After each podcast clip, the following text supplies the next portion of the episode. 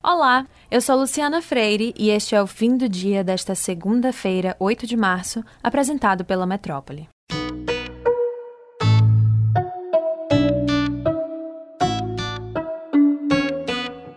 Ministro Edson Fachin, do Supremo Tribunal Federal, anulou todos os processos contra o ex-presidente Lula relacionados às investigações da Operação Lava Jato. Na decisão, Fachin disse que os casos do triplex do Guarujá não deveriam ter sido julgados pela 13ª Vara Federal de Curitiba, que não era o juiz natural dos casos. Com essa mudança, Lula volta a ser elegível. A Procuradoria-Geral da República disse que vai recorrer da decisão. A notícia sobre Lula foi a mais comentada nas redes sociais hoje. O mercado financeiro também reagiu. O Ibovespa fechou em queda e o dólar, que é uma moeda de segurança em momentos de instabilidade, teve alta de 1,4%, cotado a R$ 5,74. Enquanto isso, o presidente Bolsonaro, que atualmente não tem partido, decidiu que vai se filiar ao Partido da Mulher Brasileira. A legenda ainda não tem representantes no Congresso Federal, contando apenas com três deputados estaduais. O presidente precisa se filiar a algum partido caso queira disputar as eleições de 2022. O ministro da Economia, Paulo Guedes, anunciou que o valor da nova rodada do auxílio emergencial vai variar de R$ 175 a 375 reais. O valor médio será de 250 reais. O Senado aprovou a PEC emergencial na semana passada e a Câmara deve analisar o texto nessa semana.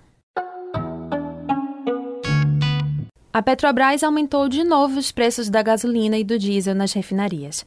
Dessa vez, a alta vai ser de 8,8% para a gasolina e 5,5% para o diesel. A empresa disse que o reajuste reflete as elevações do dólar.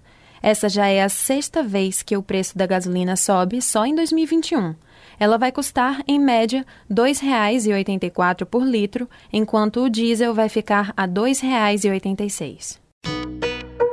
Aqui na Bahia, o governo do estado criou o Saque Mulher Digital, uma plataforma que reúne mais de 10 serviços nas áreas de combate à violência doméstica, emprego e renda. Para acessar o serviço, é só baixar o aplicativo Saque Digital ou entrar no site saquedigital.ba.gov.br e buscar o termo Saque Mulher tudo junto. E hoje, no Dia das Mulheres, a gente queria lembrar da Taça Libertadores Feminina, que está sendo disputada em Buenos Aires, na Argentina. Três equipes brasileiras estão na briga pela conquista: Corinthians, que é atual campeã, a Ferroviária e o Havaí Kinderman. Os jogos estão sendo transmitidos pela página oficial da Confederação no Facebook e no canal pago de televisão. A Band também transmitirá as partidas na TV aberta. Na primeira rodada, destaque para o Corinthians, que ganhou de 16 a 0 o duelo nacional do Equador.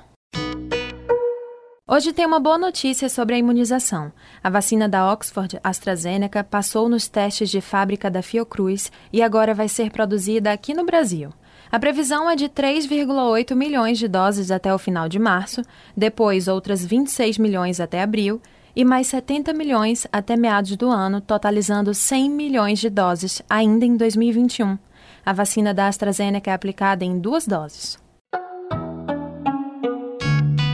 Na contramão do mundo, o Brasil se destaca entre os piores países no combate à Covid-19. O país registrou alta de óbitos na última semana, enquanto oito das outras nove nações que compõem o top 10 global de mortes provocadas pela doença tiveram queda. A informação foi divulgada pelo Estadão. Mesmo países que também enfrentam variantes mais transmissíveis viram as mortes caírem nos últimos dias. O único outro país do top 10 mundial a registrar alta foi a Índia. Acompanhe as redes sociais da Metrópole e também o portal Metro 1. Até a próxima!